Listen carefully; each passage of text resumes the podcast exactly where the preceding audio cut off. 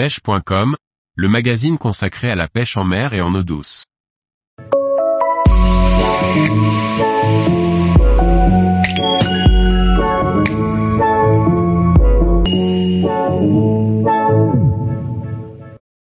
Des solutions pour écheur vos hameçons et leurs appâts en mer.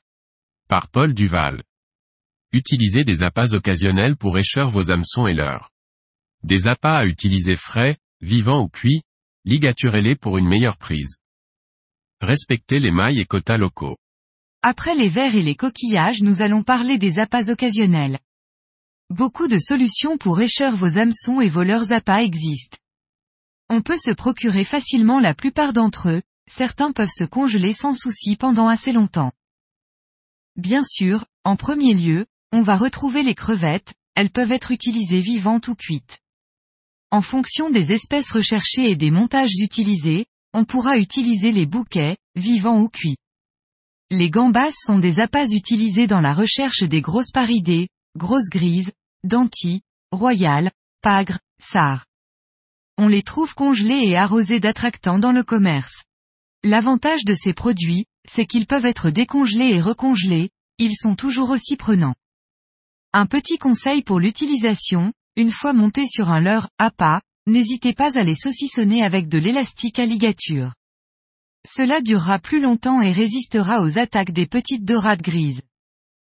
Le Bernard l'ermite, piade, est intéressant à utiliser pour les gros spécimens de dorade entre autres. Il faut lui enlever sa coquille et l'enfiler par la queue, il peut aussi être ligaturé. Un autre crustacé intéressant pour la royale, la Caliana machote. Ce sont des sortes de crevettes fouisseuses, elles construisent de véritables galeries, un peu comme les langoustines. On la trouve dans les substrats sablo-vaseux en Bretagne. C'est un appât fragile qui ne se conserve pas, à utiliser frais et ligaturé sur l'hameçon. On peut en trouver chez quelques marchands d'appâts vivants. Le crabe vert, c'est un des appâts non conventionnels, le plus employé chez nous.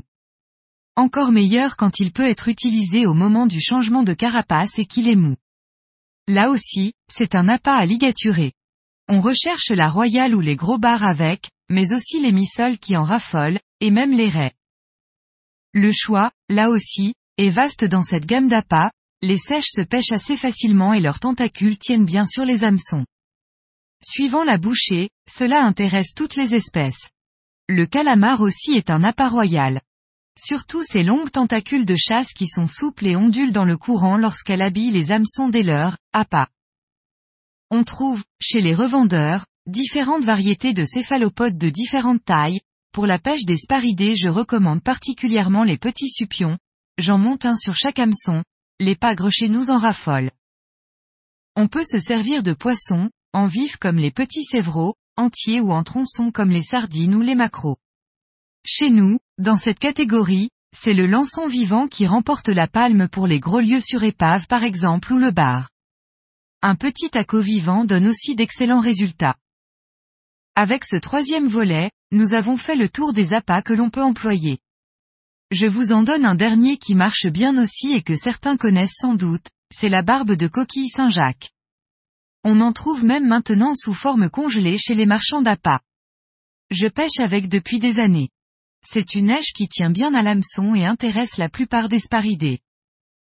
Attention à respecter les mailles et quotas dans la recherche d'appât, prenez connaissance des réglementations locales. Tous les jours, retrouvez l'actualité sur le site pêche.com. Et n'oubliez pas de laisser 5 étoiles sur votre plateforme de podcast.